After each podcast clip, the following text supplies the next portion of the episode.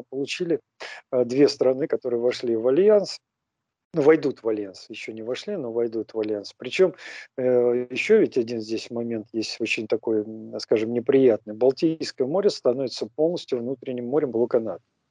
То есть наш флот Балтийский оказывается в сложной ситуации, у нас только Санкт-Петербург и Калининград, а все остальное, эта территория подконтрольна, соответственно, военно-морским силам э, Северно- Североатлантического альянса. И в этих условиях, конечно, американцы вообще допустили очень интересную вещь, сделали, точнее, очень интересную вещь. Они не вложили ни доллара, они не вложили даже ни цент но при этом появилась на наших северо-западных границах целая группировка Североатлантического альянса. Ну, еще не появилась, но появится в ближайшее время. Причем группировка достаточно современная. Если мы говорим о шведской армии, это очень современная армия. Там э, используется э, техника только соответствующая требованиям сегодняшнего и части завтрашнего дня каких-то музейных экспонатов, старых э, достопримечательностей, как в странах Восточной Европы еще советского производства, у шведов нет. У них э, это, если корабли, то это э, корабли, изготовленные по технологии стелс.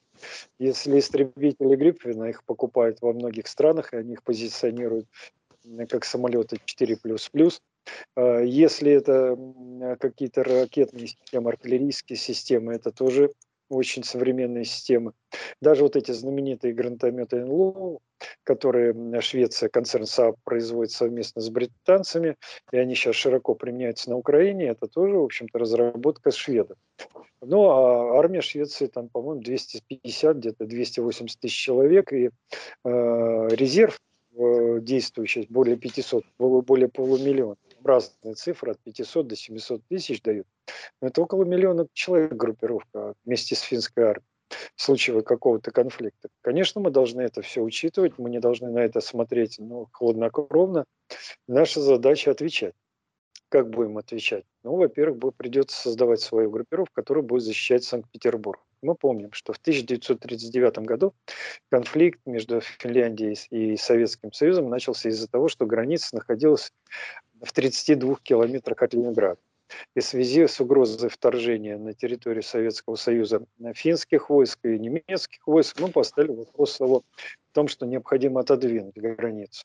Почему? Это был вопрос поставлен справедливо, потому что если немецкие войска захватили бы Ленинград, у них появилась бы возможность двигаться к Москве как с севера, так и с запада. Но так как этот план не был реализован, мы, в общем-то, собственно говоря, держали Москву, а потом и победили, разгромили фашистов.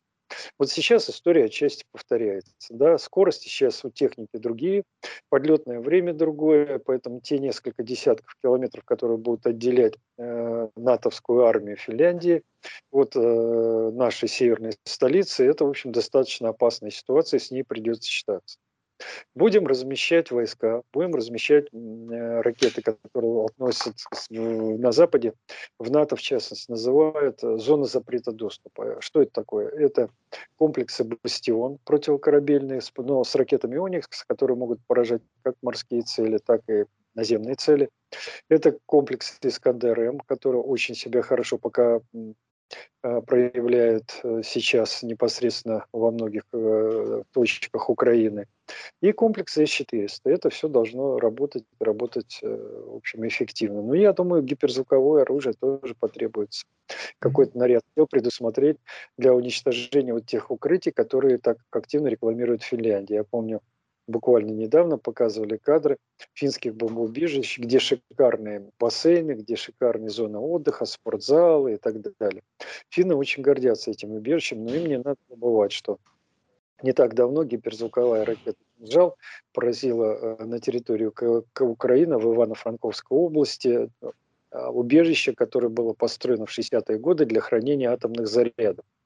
Так вот, э, благодаря своей кинетической энергии кинжал проломил здесь. Там все стены, все скалы, взорвалась и вывела из строя весь этот склад. Вот подобная судьба ждет и подобные такие убежища. Поэтому вместо того, чтобы идти на эскалацию отношений, конечно, на месте Финляндии и Швеции следовало бы сохранять нейтральный статус, а в Финляндии тем более дружеские отношения с Россией.